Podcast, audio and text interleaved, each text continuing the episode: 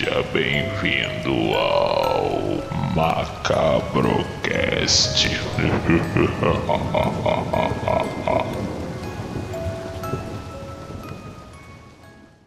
Fala galera macabra, espero que estejam bem. E hoje nós vamos falar sobre quem? Lady Killers, as mais impiedosas da história. Muita gente acha que, claro, os serial killers masculinos são os mais conhecidos, são, claro. É, você tem Jack Estripador, você tem o Maníaco do Parque, você tem vários e vários e vários. Mas eu vou falar para vocês, irmão, as piores são as mulheres. Só para você ter noção, a maior serial killer da história é uma mulher. Então hoje eu trouxe duas mulheres aqui, uma especialista em assassinos seriais para fazer esse programa com vocês. Então, hoje quem está aqui com a gente é a Naka e a Indy. A Naka, para quem não conhece, ela é apresentadora do canal Horror das Minas. Naka, dá um oi para a galera. E aí, gente, tudo bem com vocês? Eu sou a Naka, tudo bom?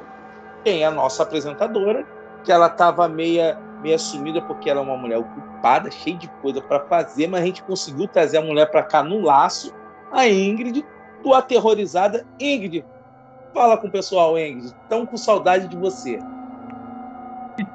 Eu também já estava com saudade de estar gravando aqui com vocês. Mas realmente eu estou bem atarefada, bem atarefada. Então, para estar tá fazendo as gravações, é, tem que estar tá ali realmente com muito foco e determinação, porque tá puxado, tá puxado. Mas estamos aí e que bom poder estar tá gravando aí hoje Kanaka mais uma mulher falando sobre temas aí que a gente curte, bastante terror, sangue, assassinatos. Adoro. E é isso aí.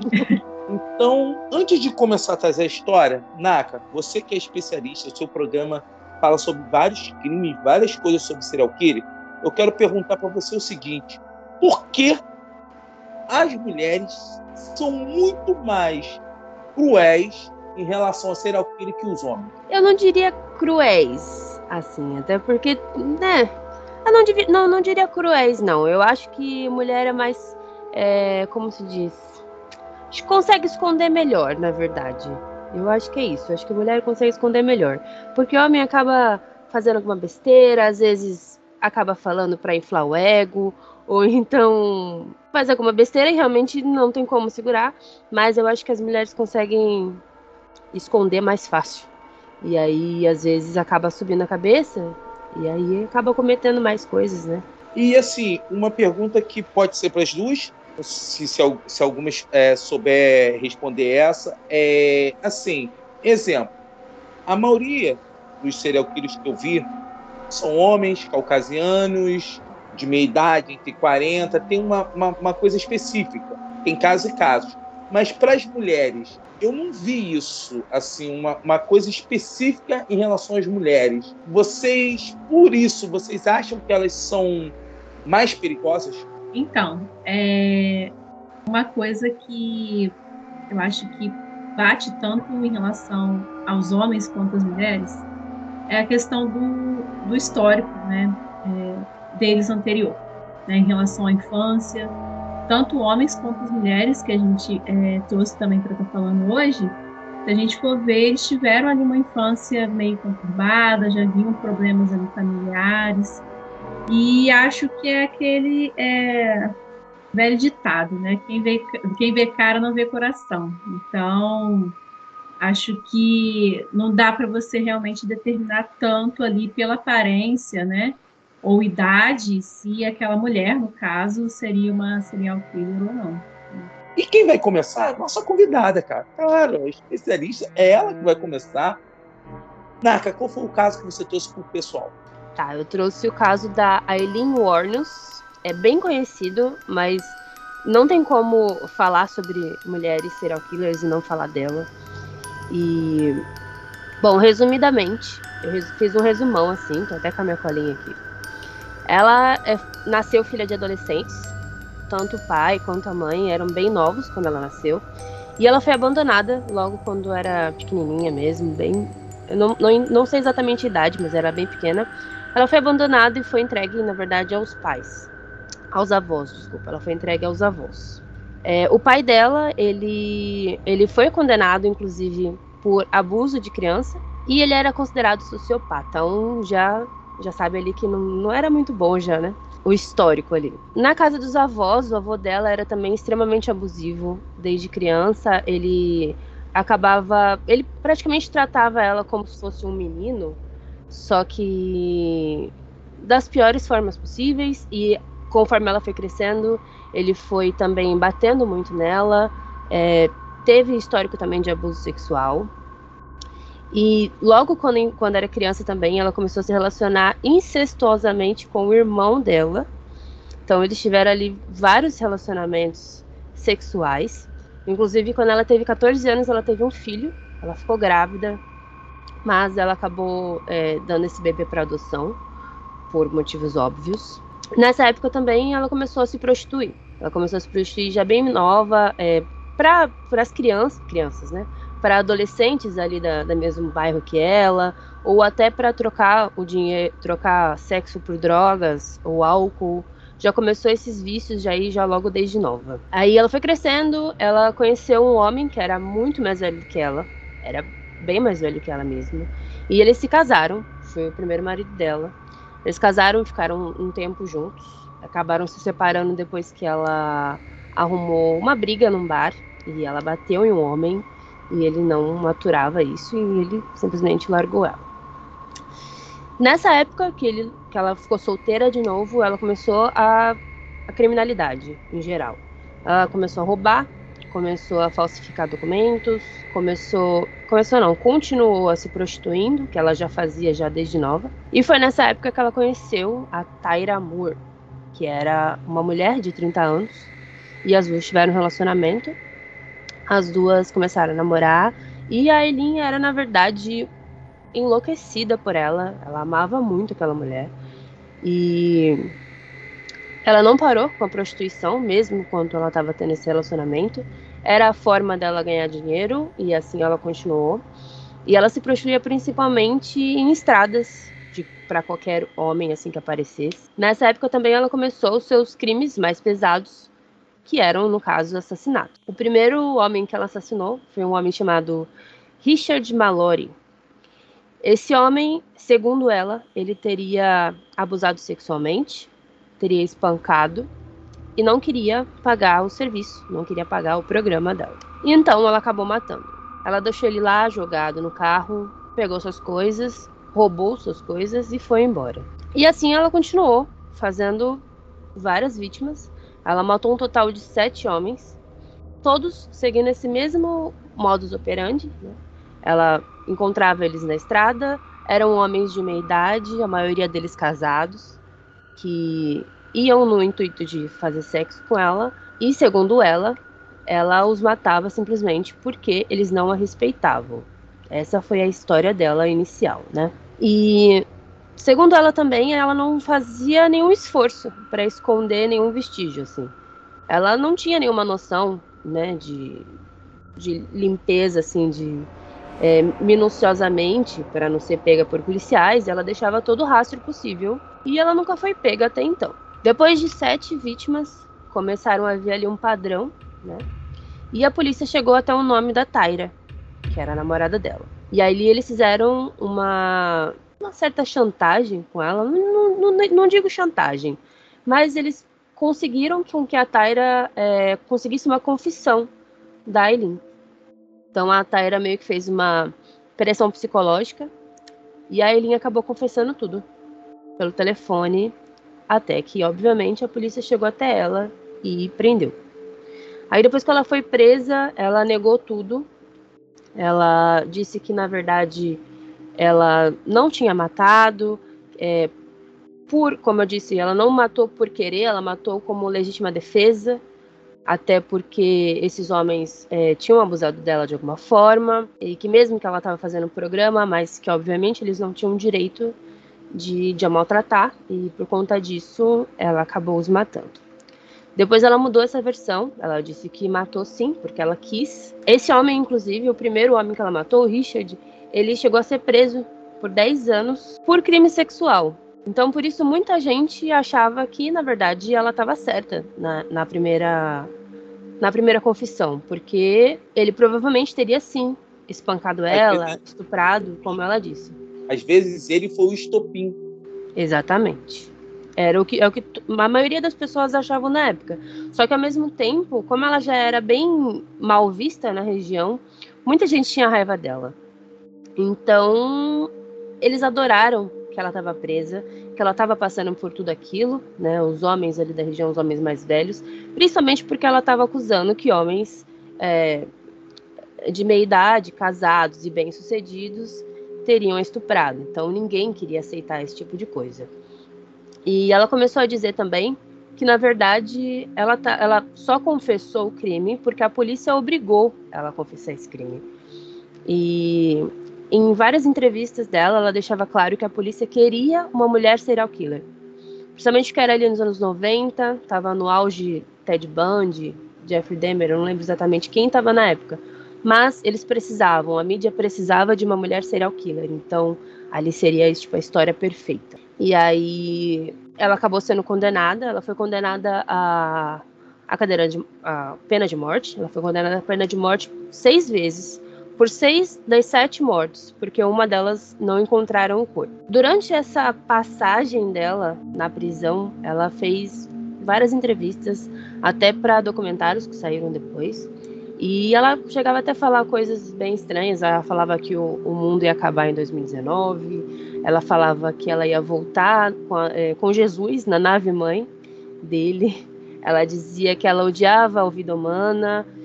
E aí também ela começou a falar sobre a sua vida na prisão. E ela disse que os policiais a maltratavam muito, que eles batiam muito nela, que eles é, misturavam areia na comida, urina na comida, e que eles é, diariamente eles meio que obrigavam ela a se suicidar.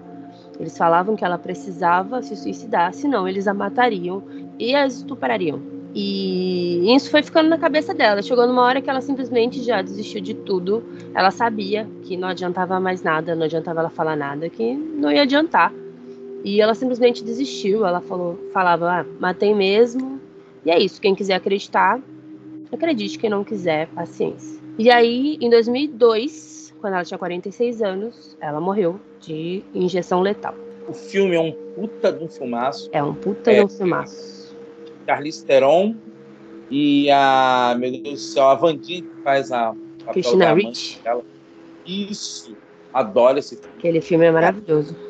Pra mim, ela é uma das serial killers mais conhecidas de todos os tempos. Sim, Justamente por loucuras e por causa do filme.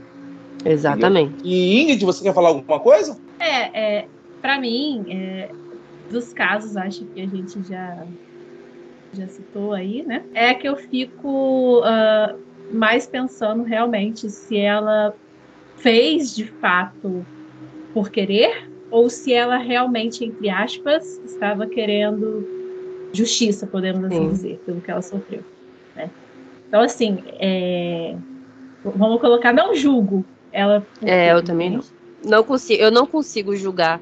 Esse é o caso mais dúbio É, do serial killer. É, isso aí, sim. esse é o ponto. E, gente, antes de eu falar o caso para vocês, não sei se vocês sabem, eu sempre falo, eu sou escritor.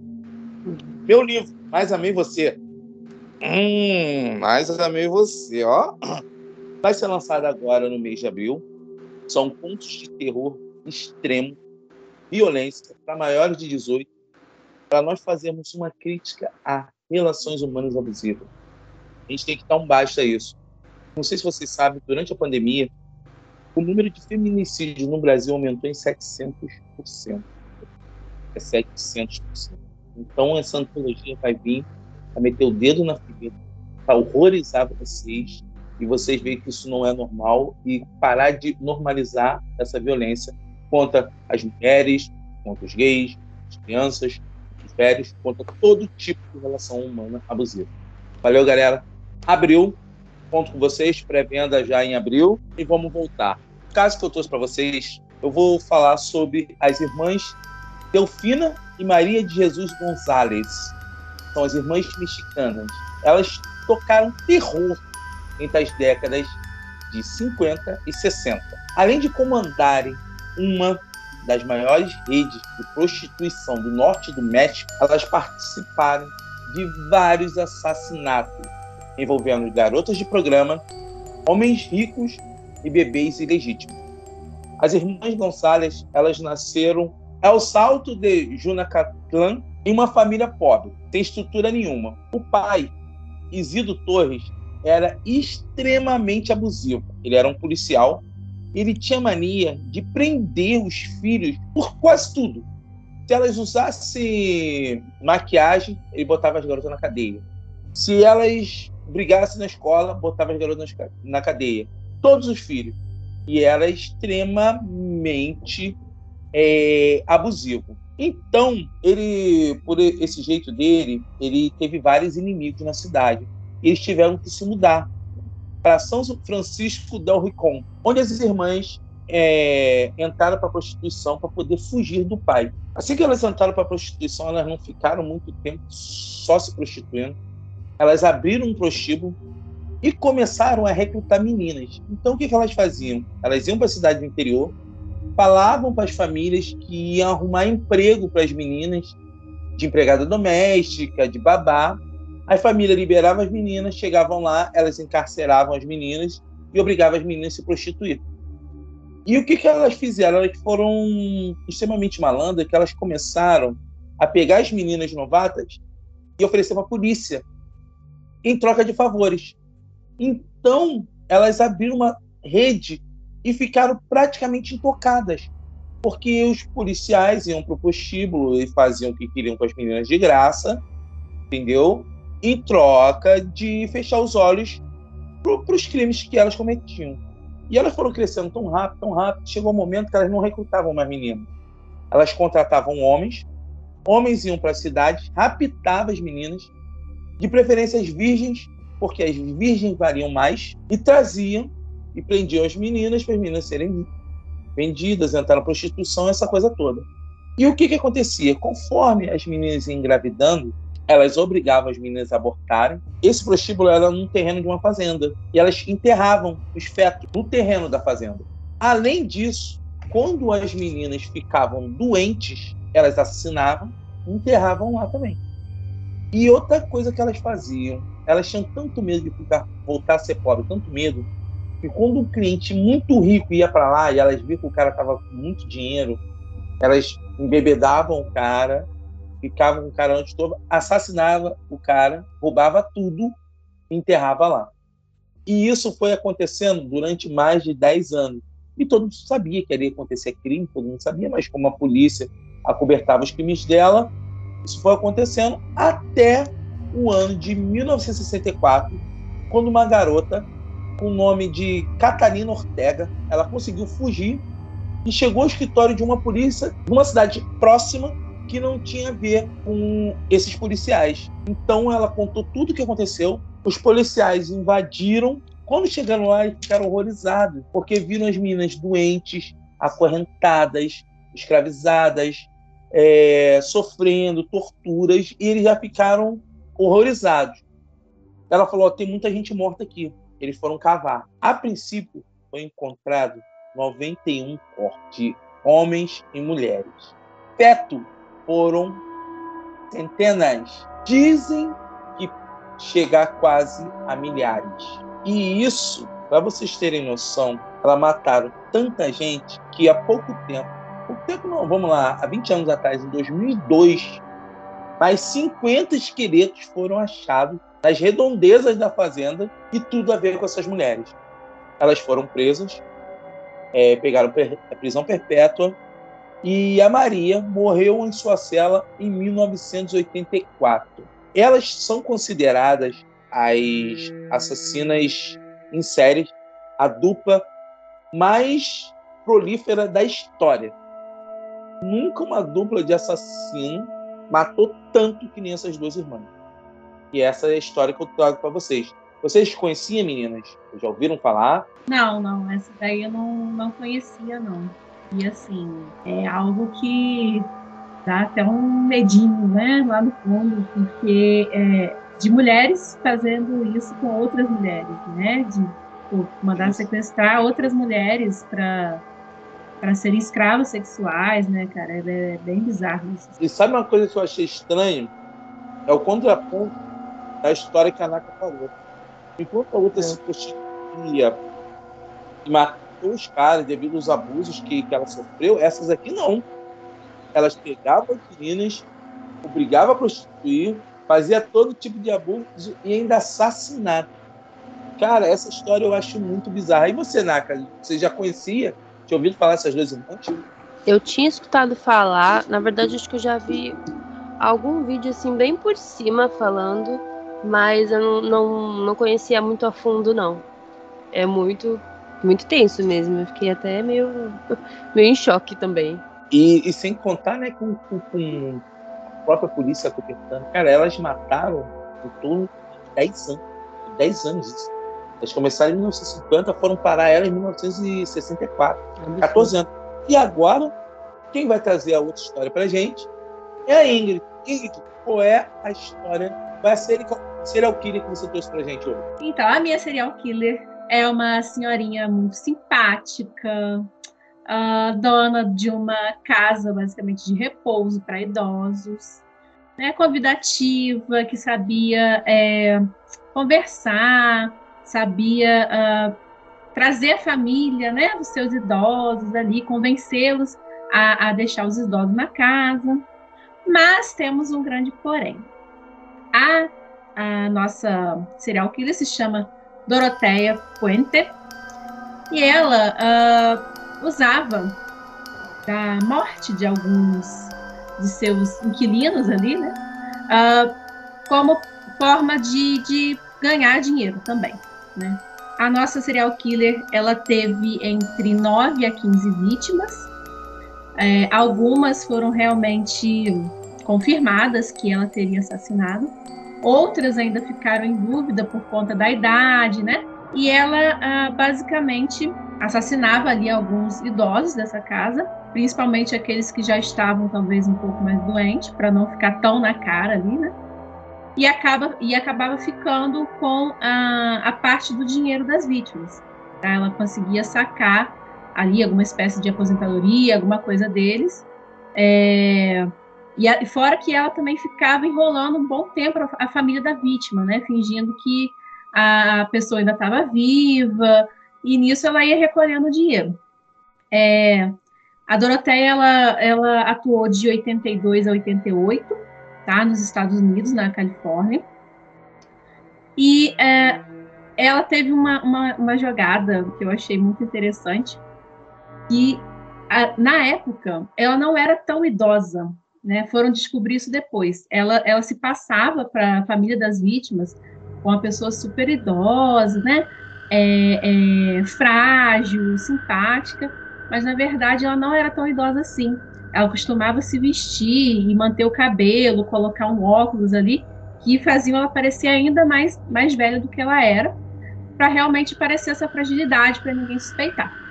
É, no caso dela, ela também teve uma infância ali bem complicada, é, no caso em relação a abusos e, e violência física.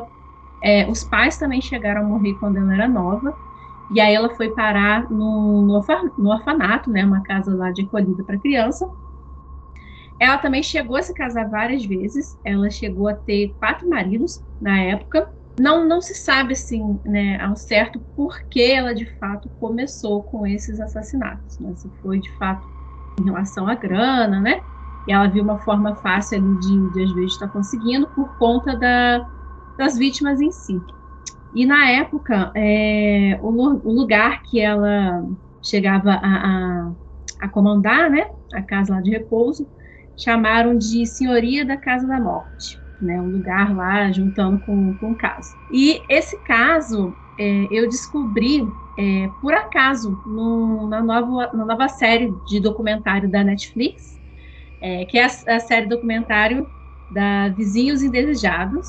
E pesquisando mais sobre, né, é, a foto dessa senhorinha é uma foto bem conhecida, né? A gente depois parando para pesquisar, nossa, essa doninha é muito conhecida. Eu fiquei assim, gente, é ela.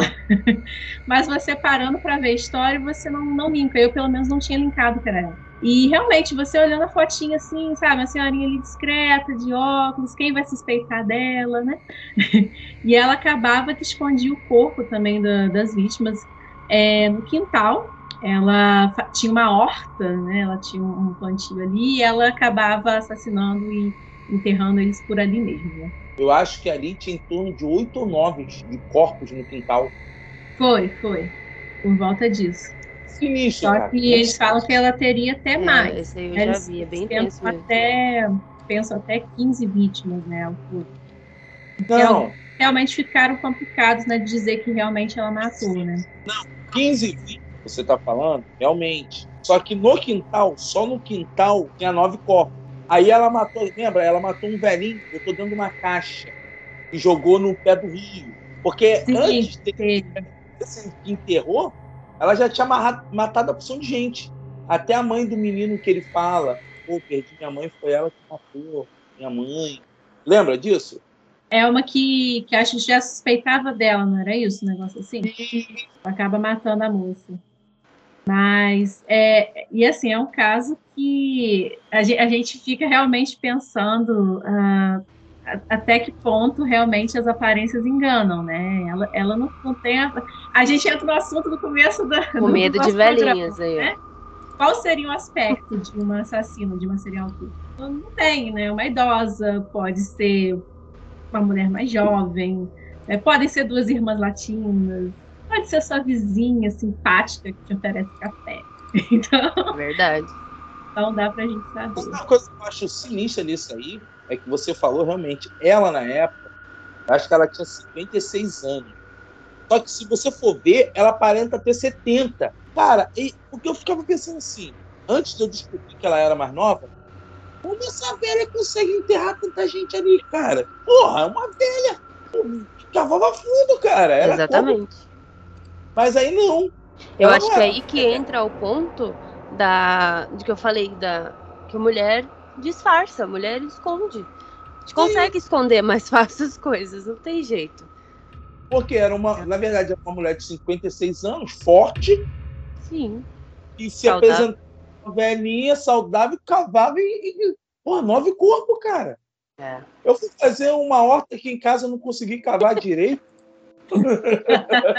Nossa, viu? Sim, enganava bem pra caramba. Ela, você estava perguntando da primeira vítima, né? Era, ela era realmente amiga dela, né?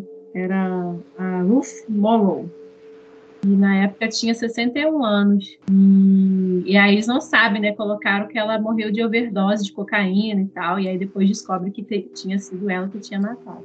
Aí, E ela conseguia fazer direitinho, né? E aí é, é, ficava até difícil da galera realmente hum, saber se, se foi causas naturais, né? Já pela idade das vítimas, né? Já seria. Mas é, o que pegou foi de fato eles encontraram os corpos enterrados no quintal, que aí não, não tem jeito. Também, assim, pelo que eu vi lá, a parada que ferrou ela foi aquele cara que, o morador de rua. Por isso que pegaram ela também, porque o que acontece? Um morador de rua e tinha uma mulher que cuidava, tipo, dele, sabe? Uma assistente social. E ela botou É, ele nessa casa. dele E aí botou ele nessa casa. E o que acontece? De repente o cara sumiu. Ela foi lá para visitar o coroa, o cara sumiu. E essa velhinha falava que ele tinha ido morar no México com a família. Mas ela sabia que não tinha família. Aí ela ficou falando, falando. Aí teve um velhinho que caguetou. Ó, tá, acontece coisa aqui. E aí de tanto ela pressionar que acabou achando. Essa É, história o foi assim. nome dele era Burt Montoya. E era esquizofrênico, né? Então ela já usou ali da, da doença dele, né? Para dizer que ele sumiu e tudo mais. Só que a assistente social, né, colocou a polícia para tentar investigar onde ele estava e chegaram até ela. Foi isso mesmo. Isso aí. Cara, esse aí foi o caso que eu fiquei mais, mais coisa, cara. É sinistro demais. E, gente, eu vou contar uma coisa rápida pra, antes da gente acabar. Esse aqui eu tenho que falar, porque eu sabendo há pouco tempo, muita gente já sabe. Aqui no Rio de Janeiro, uma das poucas serial killers da história, ela virou uma bruxa. Virou uma lenda de tão sinistro que é o caso. Eu quero falar para vocês de Bárbara dos Prazeres, a bruxa do arco térmico. Não sei se, se você já ouviu falar. É o seguinte, no Rio de Janeiro, em 1790, Bárbara Vicente Sofia, ela era uma bela portuguesa de 20 anos. Ela chegou aqui acompanhada do seu marido, Antônio de Sofia, era um fidalgo português. Tem duas coisas que dizem que ela veio para cá. Primeiramente, dizem que ela veio para cá porque ela assassinou a própria irmã. E outra diz que ela veio para cá porque ela traiu o marido. Ela tinha um amante, mas o marido permitia. Só que eles vieram para cá porque isso estava gerando muito disse-me-disse em Portugal. E quando ela veio para cá, ela era muito, muito linda. Ela era uma ruiva maravilhosa. E todos os homens, os, os ricos, o, ficaram loucos com, com a beleza de, de Bárbara. Tanto que ela chamou tanta atenção que os portões dos salões da alta elite carioca ficaram abertos para eles. E eles começaram a frequentar. E todo mundo queria e queria Bárbara. Só que ela acabou que ela se apaixonou loucamente por um negro livre e matou o marido. Assassinou o marido quando ele estava dormindo. Ela enfiou uma daga na nuca do marido e ela conseguiu se safar. E porque ela era da alta sociedade, acabou que eles culparam um cigano que morava ali por perto e mataram o cara. E ela foi morar num local com esse negro. Um local que já não era tão bem visto. E as portas da alta realeza fechou para ela. O que, que aconteceu? Ela matou esse amante dela devido a ciúmes e uma crise financeira. E depois ela virou prostituta. E ela era uma das prostitutas mais procuradas do Rio de Janeiro, porque ela era muito linda. Dizem que até os príncipes daqui, da, da época, procuravam ela. Com o tempo, ela foi pegando várias doenças. Ela pegou sífilis, ela pegou lepra, ela pegou varíola e ela foi ficando toda deformada. E ela foi perdendo a beleza dela. E o que aconteceu? Em 1825, ela foi até a Esplatina, que é o atual Uruguai, para servir os combatentes. E lá ela já estava muito feia, e ela conheceu os curandeiros, e começou a se tratar com esses, com esses caras, e voltou para o Rio de Janeiro. E ele falava para ela que ela tinha que se banhar com sangue de animais fervidos. Então ela matava os animais, se banhava aquilo ali para voltar, beleza, e a coisa toda. E ela já se prostituía nesse arco do Tele, que era uma área do Rio de Janeiro, perto do porto, que vivia muito mendigo, que era meio que abandonado. Só que nada disso estava resolvendo. Aí o feiticeiro falou para ela, cara, só tem um jeito, eu tenho que se banhar com sangue nessa coisa, ou morto. Então, ela começou a pegar as crianças de famílias pobres, levava para casa dela, ela seduzia através de doce. Não vou citar o que ela fazia para pegar o sangue, botava o sangue no balde e se banhava. Isso começou a gerar muito medo na população. Muito medo. Então as crianças começaram, as famílias começaram a trancar as crianças dentro de casa. E as 10 crianças que moravam nas ruas, elas começaram a andar em pânico. E ela não tinha mais quase criança para pegar. Então o que, que ela foi fazer? Ela começou a ficar naquela roda dos sindicatos, na Santa Casa, em 1930, que era uma, um local que as mães pegavam, largavam as crianças lá, tocavam um sino, as carmelitas pegavam as crianças, era uma roda, tirava para cuidar. Ela começou a roubar as crianças dali e matar. E o que acontece? Uma vez ela foi pegar uma criança, a roda rodou, prendeu o braço dela, ela conseguiu fugir.